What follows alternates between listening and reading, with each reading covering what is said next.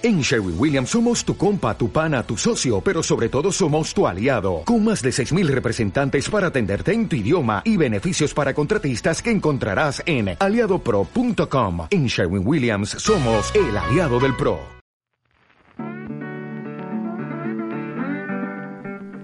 Hace unos días estaba echando un vistazo a mi agenda, viendo todo lo que había hecho durante el día.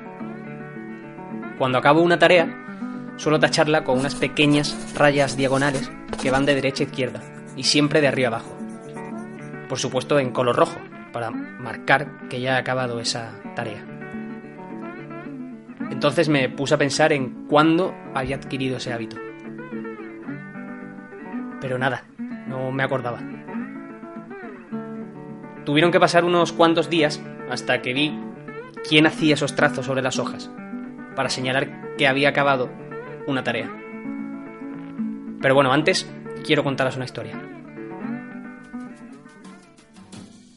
El 12 de enero de 2015 cursaba el último año de periodismo. Y ese día, en torno a las 4 de la tarde, me dirigía a mis primeras prácticas profesionales en cuatro años.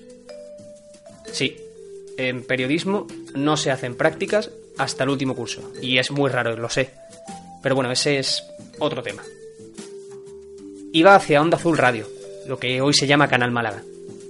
Y la dirección, que estaba escrita en mi papel de prácticas, me llevó hasta en medio de un polígono.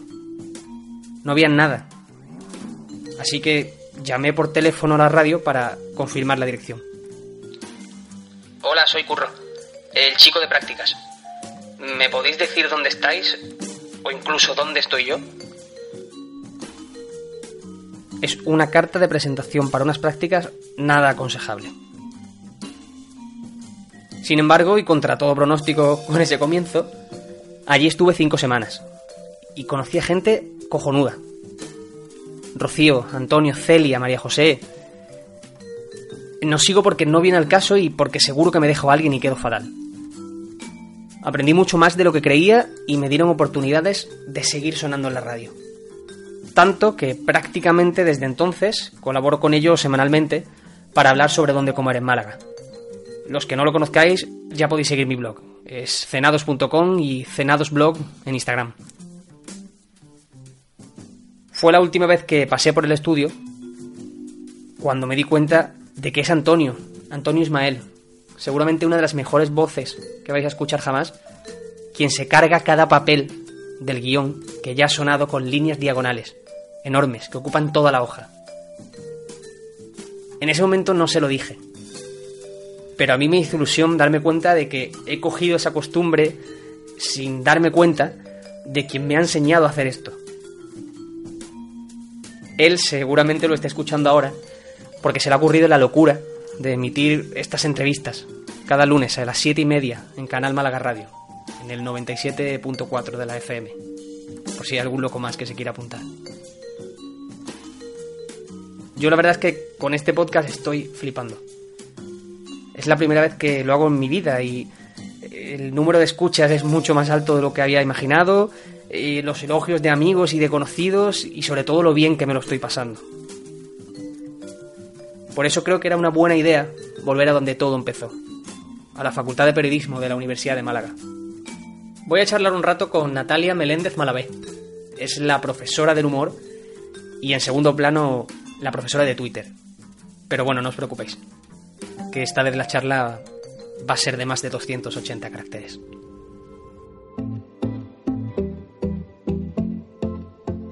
Esto es Charlotte 1, un podcast de Curro Fernández y Baja.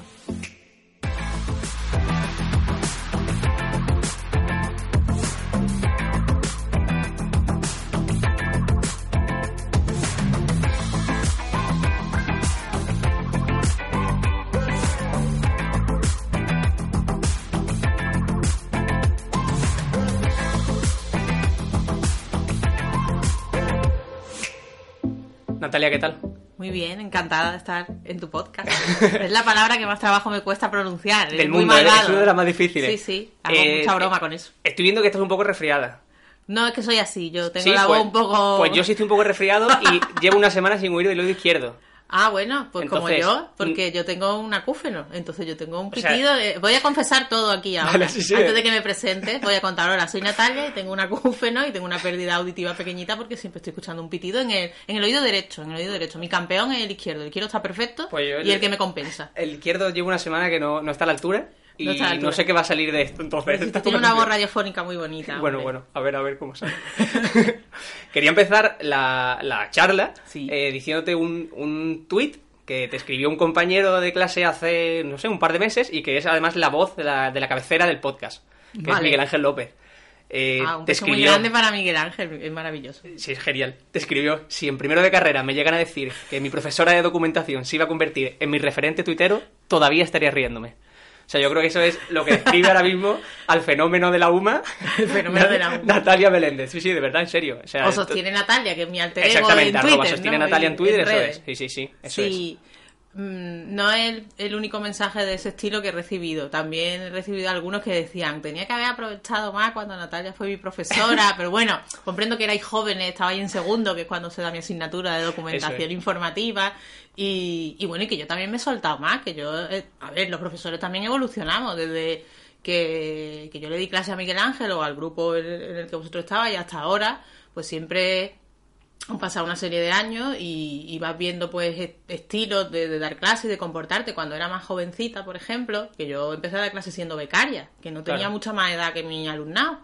Y entonces, claro, yo decía, yo me tengo que poner aquí en mi papel, Claro, porque tú- si no me van a tomar por el pito de sereno. Quiere Y ganar era- autoridad en ese era- sentido, claro. Sí, era por una cuestión de autoridad, que, que era muchísimo más, más seria y porque, porque tú vas buscando cuál es tu, tu modelo de comunicación. Como profesora y en las redes, en Twitter también, a mí me pasa que, o me pasaba, ¿no? Que a, que a mí me aburrían mucho las personas que se hacen una cuenta en las redes sociales como si fuera LinkedIn, ¿no? Como si fuera Twitter tu, tu currículum ahí donde tú vas pegando las cosas que tú haces y vas diciendo, ay, he estado en este congreso estupendo con una gente súper selecta y maravillosa y, y, entre ellos, o habéis hecho una foto así súper falsa que luego no te la has pasado ni bien ni nada. Entonces, eh, a ver, anuncio las cosas que hago porque tengo muchos toletoles y hago muchas cosas, pero no, no me lo tomo como una cosa profesional, me lo tomo eso, como que sostiene Natalia, es un poco mm, mi alter ego, mi yo mm, divertido. Bueno, mi- no, no lo puedo separar de mí misma porque también es verdad, la gente que me conozca en mi ámbito profesional sabe que las investigaciones que yo hago son sobre humor y comunicación. Y entonces mis redes sociales empezaron a llenar pues de la gente a la que yo admiraba, lo- los humoristas que tienen unas redes sociales maravillosas, guionistas que son una gente con un ingenio increíble. Y digo, mira, yo tengo que hacer cosas de estas. Además, te da la posibilidad de tener un medio de expresión de las cosas que tú antes tenías en tu cabeza y ahora las puedes hacer porque puedes juntar dos fotos y hacer con eso un meme, ¿no? Claro. Y entonces yo eso lo tengo que sacar. Así que yo lo utilizo de esta manera y si a, Miguel Ángel López, que desde aquí de verdad que le mando un abrazo enorme y a toda la clase de, de su curso y a, y a todos los que han pasado y que ahora me siguen en Twitter y me están, digamos, redescubriendo, pues yo es que de verdad encantadísima. Y que vean esa faceta también que yo he aprendido con otros profesores que hay en las redes, de, de todos los ámbitos, de secundaria y de universidad y maestros, eh, que los profesores somos personas y si tenemos un cierto sentido del humor o queremos opinar de esa manera, pues... Sí, no tiene que quitar rigor, digamos, esa parte. Para nada, tú a veces hablas de tu vida privada y de tu experiencia y otras veces, eh, oye, pues también se enlazan artículos serios, cosas de interés, eh, hay, hay que hacer un poco una mezcla de todo. Has hecho una presentación perfecta porque Ah, has hablado ya de la de que eres profesora de documentación informativa en segundo en, en periodismo, eh, que eres profesor del máster, me estabas diciendo también antes de, de que empezásemos Sí, a del grabar. máster de investigación Eso eh, es. de aquí de la, de la UMA. Y, y lo que decías es eso, que era- eres una, una tuitera divertidísima en ese Ay. sentido. O sea que además eh, me encanta que tienes fijado, como tuit fijado, digamos todos los tweets que has hecho virales. Entonces creo que Sí. es una carta de presentación muy buena para, para ese alter ego del que, del que mencionabas. Muchas gracias. No, es sí. una cosa que pensé cuando empecé. y- A ver, dos o tres que llegaron a los miles de me gusta y de retweets y eso. Mi, mi gran récord es uno con 40.000 me gusta, que es una chorrada como un piano. eh, un vídeo de una modelo que va, pues estas modelos que hay desfilando como súper eh, apática, aplatanada de la vida y oh, abatida, ¿no? Y entonces yo vi esa imagen, la, la cogí, la puse y, a- y, y la acompañé de a que voy yo y lo encuentro, que un poco, ¿no? Mm, Yo como madre, ya, Sí. o mi madre conmigo en su día, cuando no encontrábamos algo en casa y tal, se levanta como de ganar a tu madre o tu padre o quien sea, Tengo ¿no? que ir yo, ¿no? Tengo que ir yo. tengo que y efectivamente se lo acaba encontrando. el- Sí. el- el- y ese sí gustó mucho. Y es como, bueno, y, y otros más que hice eh, con noticias. A mí me inspira mucho las noticias. Yo estoy viendo Sí. el telediario y estoy todo el tiempo. Hay una nube de memes a tu alrededor. En serio, de verdad. Lo que más me inspira eh, el telediario son las noticias. Eso encaja mucho con, con dedicarme a esto también, a, a enseñar en periodismo, estar todo el día pensando en la actualidad, en la comunicación. Y aparte con lo del humor, yo- eh, es, es, o sea, es sin parar. Tú tienes muy buen canal para eso, pero ¿qué cinco tuiteros, te digo cinco por decirte Sí. un número al azar, no puedo dejar de seguir o tengo que, o tengo que empezar a, A seguir? ver, eso depende mucho de los intereses que tú tengas. Para mí es que es imprescindible, porque además son buenas amistades mías y, y siempre me encanta lo que hacen y es algo que es sobre seguro. Pues por supuesto, Juanito Librito, que es con el que yo colaboro en, en su canal de YouTube y es como, o sea, mm, my partner in crime, ¿no? Mi, Sí, sí. eh, y, mi gemeli, que nosotros son- no- nos autodenominamos entre nosotros gemelos porque tenemos muchas coincidencias en gustos y en cosas y nuestra amistad es, es- es casi una hermandad, ¿no? Yo La sin juego, Juanito. Libritos no puedo vivir. Tampoco puedo vivir sin maestra de pueblo. Aprendo muchísimo de su cuenta. Fíjate que es, de primaria y, y yo soy de universidad, pero tenemos muchas cosas en común como docentes por la preocupación en la educación. Yo tengo una hija también, tengo una niña que está en primaria y entonces, como madre también implicada ¿no? en la educación de, de su hija y tal, a mí me interesa muchísimo y es, y es una cuenta muy graciosa. Es una cuenta eh, que desde luego es un ejemplo de humor. Y mm, no sé, hay mucha gente que me, que me interesa mucho. Bueno, por supuesto, el hematocrítico, que es amigo también y que es una, una persona eh, con, un, con un ingenio enorme. Eh, entre los cuatro, pues muchas veces decimos eso, que somos el Teacher's Team, porque cada uno es de un nivel de la enseñanza, infantil, eh, primaria, secundaria y, y yo en la educación superior. Eh, y yo soy la, la poco follower de, dentro de ese grupo, de que, porque yo soy la amiga de los Twitstars. En realidad ellos son Twitstars que tienen miles de seguidores y yo soy la poco follower que les sigue. Yo digo que soy, no sé si conoce al personaje, yo soy el, el Juanito el Golosina de los Twitstars, Sí, sí, ¿no? claro. Entonces yo, como voy detrás de ellos, pero- puedo hacer una referencia más, puedo hacer una referencia de más, más intelectual. No, no, pero En- eh, está muy bien reflejada. Sí, sí, el, el Juanito Golosina que iba con las folclóricas, pues yo igual, yo voy con los turistas, pero soy como, en la generación del 27 había una figura que era Pepín Bello, que Pepín Bello eh, no era como los demás que escribían y, y o yo qué sé, eh, eh, eran pintores o cineastas o lo que sea, y, y Pepín Bello iba con ellos, no se sabe muy bien. El que les hacía- escuchaba, ¿no? hacía algunas cosas y fue como el último, claro, Sí, llegó a ser, claro, llegó a vivir hasta bastante años, yo lo, vamos, lo llegué a ver en las noticias y eso, un hombre de 90 años que contaba las anécdotas de la generación del 27 cuando ya no quedaba nadie, ¿no? Y entonces yo soy un poco eso, entre Pepín Bello y Juanito el Colosina de los Twitstars. Comentan mucha televisión en directo. Eh, quiero Sí. decir, por ejemplo, el caso Operación Triunfo, que se ha estrenado recientemente en la última temporada. Sí. Eh, O Eurovisión, que es mi o asociación. Eurovisión, exactamente. Sí. ¿Qué es lo que te lleva a hacerlo? ¿Qué es lo que te divierte tanto de eso que Bueno. lo que llaman la doble pantalla? Estar Exacto. con la tele y con el móvil. Esto me ha dado la vida. Porque yo eso ya lo hacía antes. O sea, comentar lo que pasa que en mi casa. Cuando vivía en casa de mis padres, con mis hermanos y hermanas. Y, y- y mi madre y demás. Y mis primas. Siempre, siempre veíamos las cosas y se nos ocurrían chorradas. Lo de, o sea, ver Eurovisión era una cosa muy fuerte en mi familia. Y cuando ya en mi casa, pues con mi marido también, que tiene muchísimas retrancas, nos reímos muchísimo viendo la tele juntos. Y ahora esto lo que me permite es eso mismo que hago, pero compartirlo con mucha más gente, reírme de la ocurrencia de lo que mucha gente en los hashtags y eso eh, es capaz de hacer, que es que me admira, porque es que yo admiro muchísimo el ingenio. Para mí es una de las características, de los rasgos más admirables de las personas que lo poseen, ¿no? Y entonces eh, para mí enriquece muchísimo ver la televisión, que ya de por sí es otra de mis obsesiones. Yo, es que yo, a ver, otra cosa no podía hacer en la vida que acabar aquí en cosas de comunicación y de periodismo con las adicciones tan fuertes que yo tengo. La, televisión ha sido para mí, siempre la defenderé, porque es un medio de comunicación que a mi generación, por ejemplo, y a un poco a los de un poco antes, nos abrió la ventana al mundo, nos enseñó muchísimas cosas, porque en la televisión hay cosas que son por supuesto, terrible y deleznable, pero se aprende muchísimo, hay cosas maravillosas. Entonces, como a mí me gusta tanto la televisión y la analizo tanto y he visto tantos programas y me, me, me interesa tanto eso, los momentos televisivos, como, ¿no? Como cosa memorable y como, oh madre mía, esto es un momento histórico de la televisión que estamos viendo, que estamos, a qué estamos asistiendo aquí, ¿no? Y bueno, me gusta muchísimo Operación Triunfo y Eurovisión porque son eso, son están pasando cosas continuamente, estás siempre viendo cosas alucinantes. Hace en- dos o tres entrevistados en el podcast, Mm. eh, eh, quien se pasó por aquí fue Borja Terán. Sí, grande, grande. Exactamente. Entonces, eh, una pregunta. Nos seguimos, somos mutuals, nos seguimos mutuamente en Twitter. Pues le, le hice una pregunta que me gustó mucho por la respuesta que me dio y que ahora me ha interesado que me, que me respondas tú. Mm. Y es que es ese, eso, ese programa, ese capítulo, ese lo que sea, que todos tenemos que haber, tenemos que haber visto. Madre mía, eso es muy difícil de decir. Guau. Yo pienso eso, que, que todo el mundo tiene que acercarse a Eurovisión. A mí me gusta mucho, ahora mismo, de lo que están echando ahora mismo en televisión, me gusta mucho Imprescindibles, que es un programa de la 2 con documentales biográficos. Se aprende muchísimo, están súper bien hechos.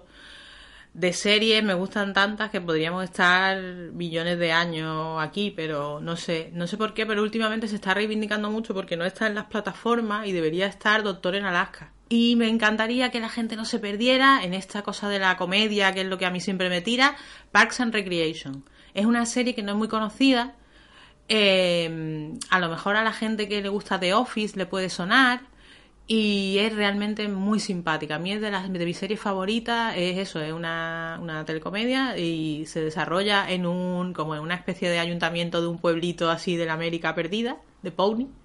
Y yo me he quedado a vivir en Pony. De hecho, en mi bio de Twitter pone mi corazón ¿no? está, Claro. mi corazón está en Pony, Indiana, porque a mí me encantaría vivir en ese sitio con Leslie Knope, que es la protagonista. Y me encanta, me encanta ese, ese humor que tiene esa serie, cada capítulo es redondo. Me, me- me gustaría, es una pena eso, que no la hayan echado a lo mejor en una televisión así a lo grande. ¿Está en alguna plataforma o estaba estaba en- en Amazon Prime, pero la acaban de quitar, de retirar, y ha sido como una cosa muy terrible. Entre los que consumen los medios de comunicación, especialmente la, la tele, yo creo que hay como dos rangos. Hay gente que consume lo que ellos llaman productos de calidad y gente que ve más entretenimiento, más talent show, por decirlo así, de alguna forma, y clasificarlo. Eh, pero parece que esos dos mundos no se pueden entender.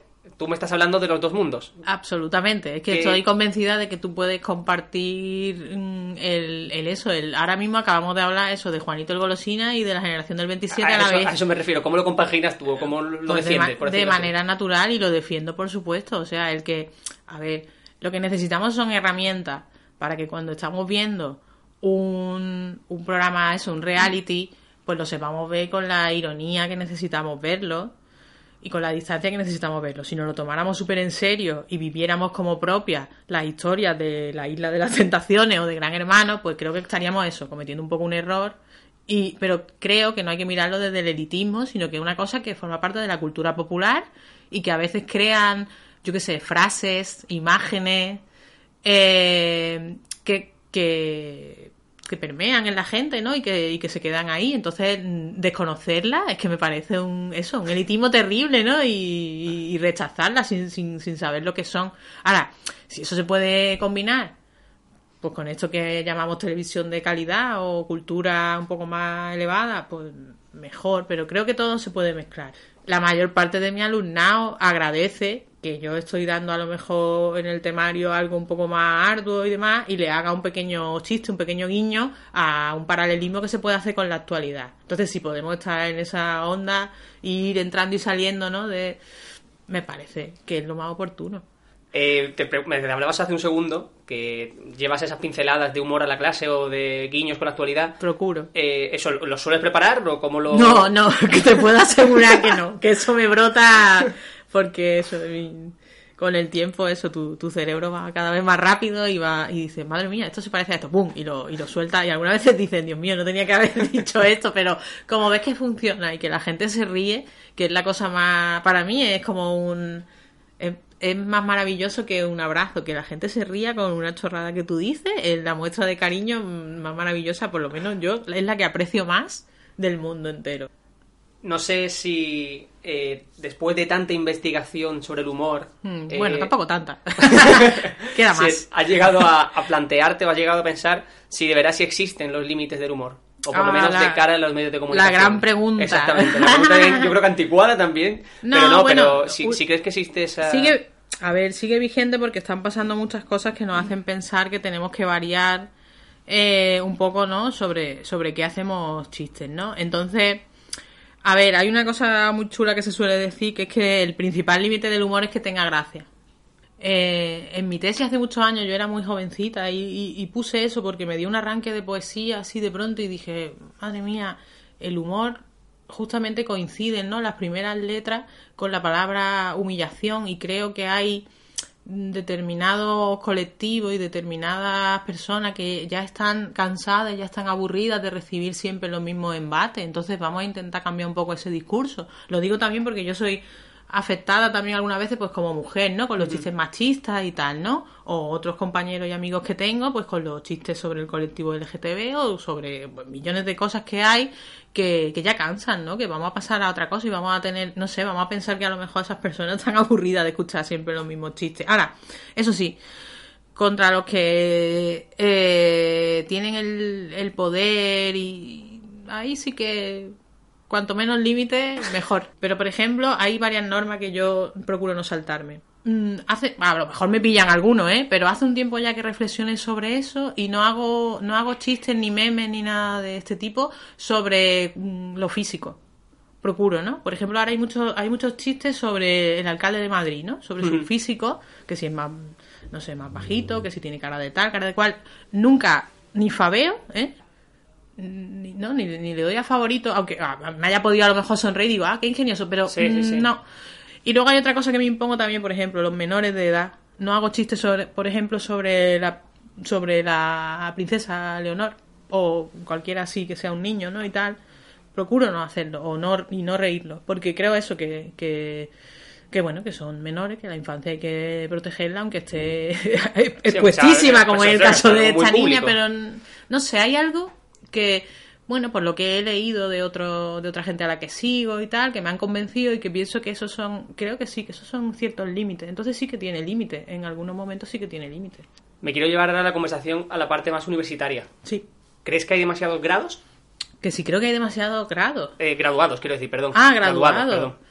Eh, a ver, hay una crisis a nivel general en la que es verdad que no hay mucho... mm, Si, si tomamos la universidad como, como el sitio de donde tienen que salir determinados profesionales, ¿no? Y entonces, eh, estudies lo que estudies, no solo en el caso de periodismo, te vas a encontrar, en el periodismo especialmente, sí, vale, porque hay como una doble crisis, ¿no? Sí, sí. Pero te vas a encontrar también problemas si, si, si no te esfuerzas mucho, mucho para, para encontrar la salida laboral. Pero también pienso eso, que la universidad va más allá de eso, de lo de, de, Sí, del título, do- por decirlo de así. dotarnos, no, de dotarnos de una herramienta para luego tener trabajo.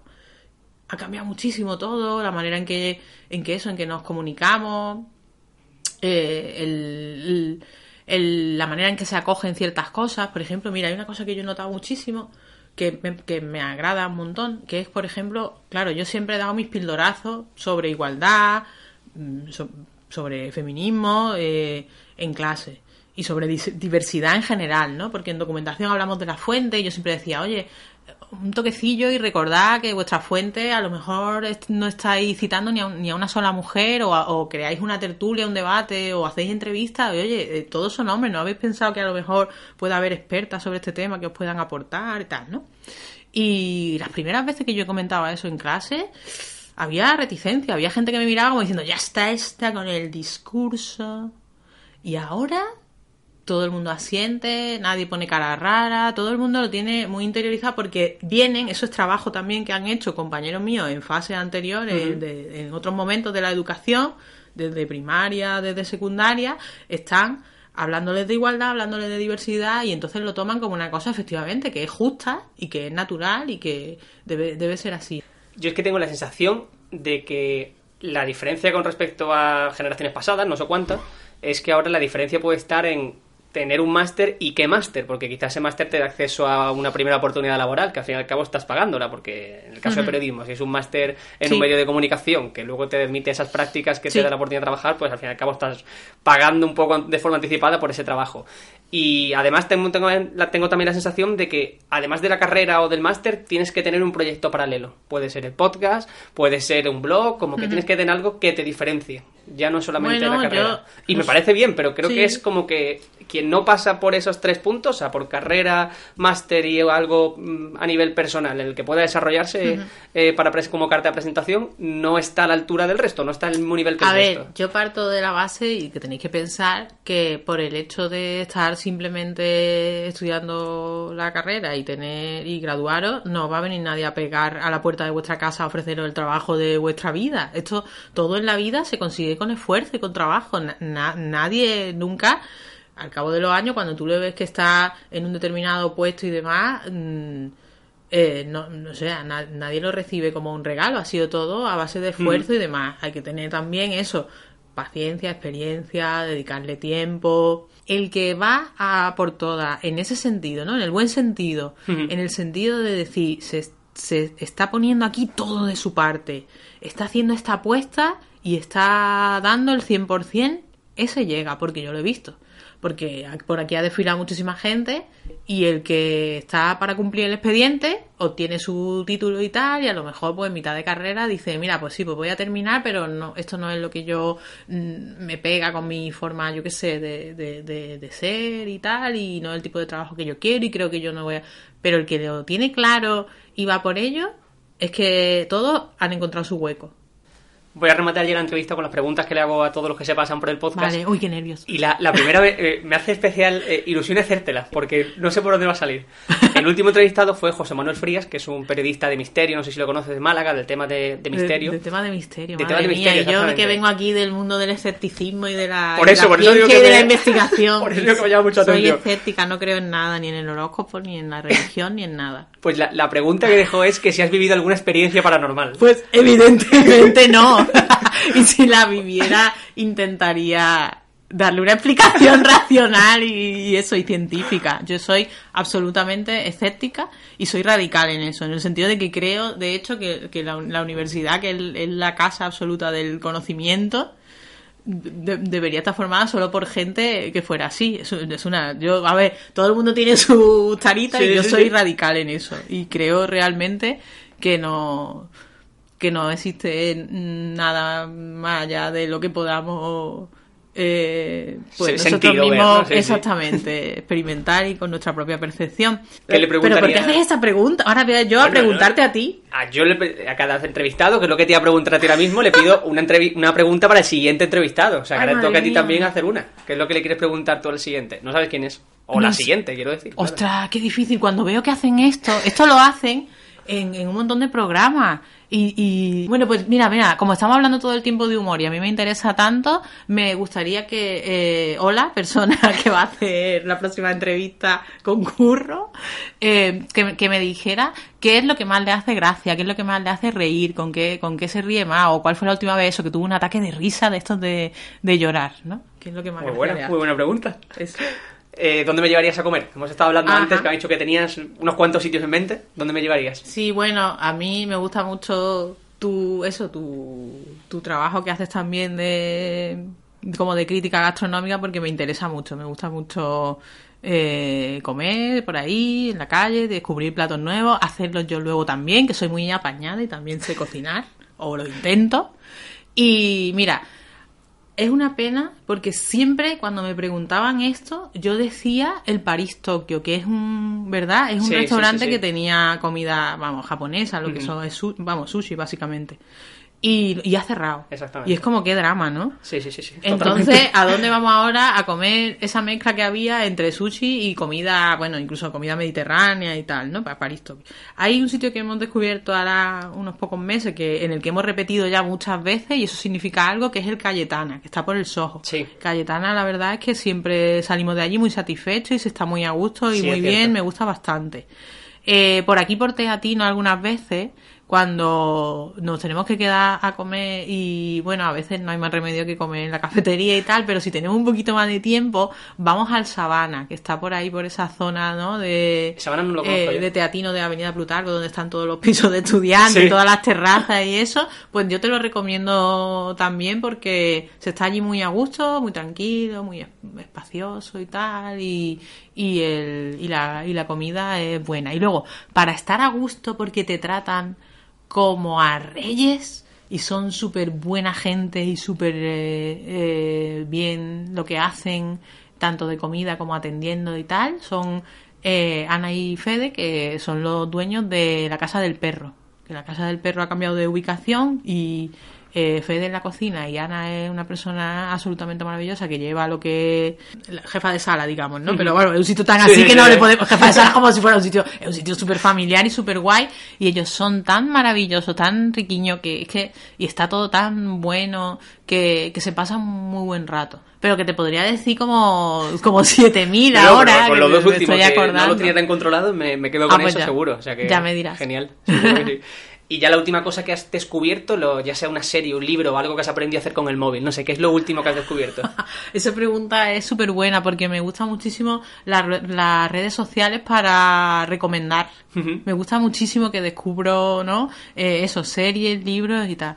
Lo que acabo de, de recibir porque eh, yo soy mm, socia de un proyecto muy chulo que se llama TVosfera. Es, un, es muchas cosas, pero sobre todo es también una revista científica y de investigación sobre cómic e historietas y me acaban de, de hacer llegar un libro sobre, sobre cómics prohibidos y sobre censura en el cómic y demás. Eh, en TVosfera hacen también un calendario, ¿no? El, el calendario de TVosfera y tiene la misma portada que, que el libro este sobre, sobre censura en, en los cómics que te estoy hablando. Y es un tema que, bueno, que me, me interesa mucho porque tiene que ver un poco con lo que hemos estado hablando de los límites y demás eh, en muchos aspectos y porque, pues eso, me llega con mucho cariño de una, de una iniciativa de la que soy socia, ¿no? Que es TVosfera. Le echar un ojillo que está lo También quiero aprovechar para invitar a todo el mundo a que vaya al Ateneo, que yo soy eh, vocal y miembro del, de, vamos,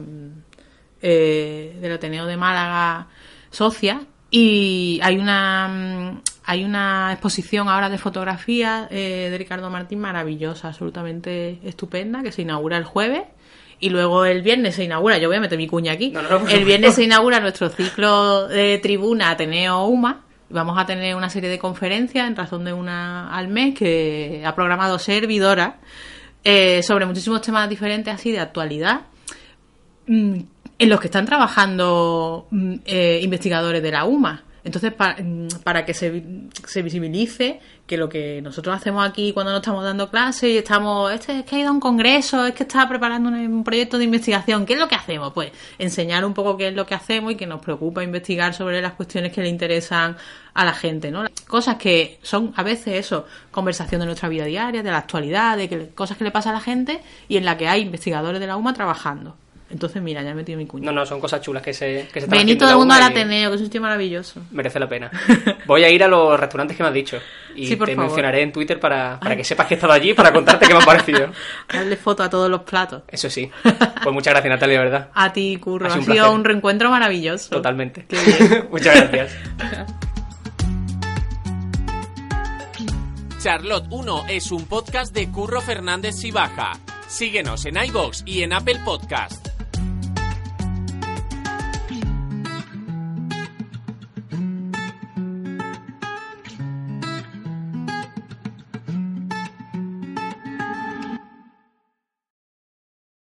En Sherwin Williams somos tu compa, tu pana, tu socio, pero sobre todo somos tu aliado, con más de 6.000 representantes para atenderte en tu idioma y beneficios para contratistas que encontrarás en aliadopro.com. En Sherwin Williams somos el aliado del PRO.